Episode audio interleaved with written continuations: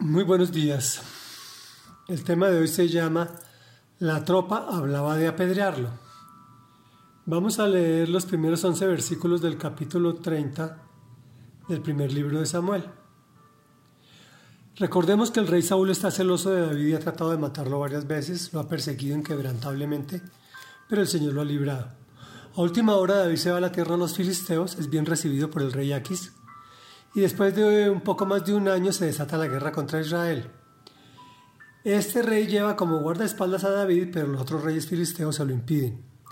David se molesta sin entender por qué Dios lo retira de la batalla y vuelve a su pueblo y aquí retomamos nuestra historia, la cual dividiremos en dos entregas.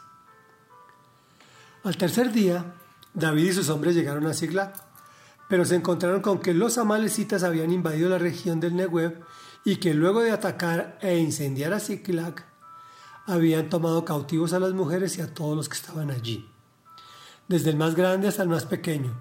Sin embargo, no habían matado a nadie. Cuando David y sus hombres llegaron, encontraron que la ciudad había sido quemada y que sus esposas, hijos e hijas habían sido llevados cautivos. David y los que estaban con él se pusieron a llorar y a gritar hasta quedarse sin fuerzas. También habían caído prisioneras las dos esposas de David, la Jezreelita, Ahinoam y Abigail, la viuda de Nabal de Carmel. David se alarmó, pues la tropa hablaba de apedrearlo, y es que todos se sentían amargados por la pérdida de sus hijos e hijas, pero cobró ánimo y puso su confianza en el Señor su Dios. Entonces le dijo al sacerdote Abiatar, hijo de Ahimelech, traedme el efod. Tan pronto como Abiatar se lo trajo, David consultó al Señor. ¿Debo perseguir a esa banda? ¿Los voy a alcanzar?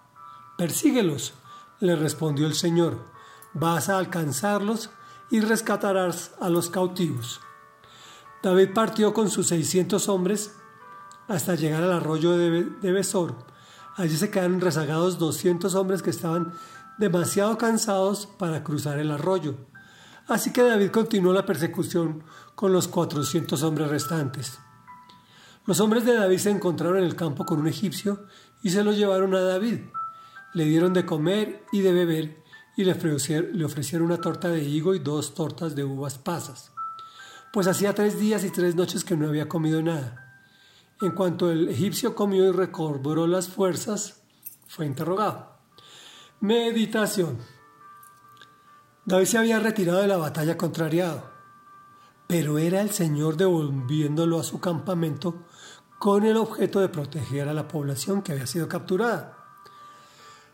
A veces nosotros no, no encontramos que nuestros planes se den, pero es que Dios está detrás de todas las cosas, quien ve el panorama por completo. ¿Se recuerdan de Abigail, la viuda de Naval? Esa mujer bella e inteligente. Pues miren en las que se encuentra ahora por haber salido corriendo detrás de David.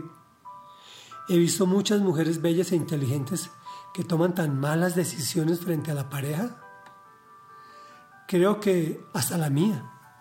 Ojo, la decisión más importante después de recibir al Señor es la persona con la cual vas a compartir la vida. Los separados lo entienden mejor. La separación es una quiebra total.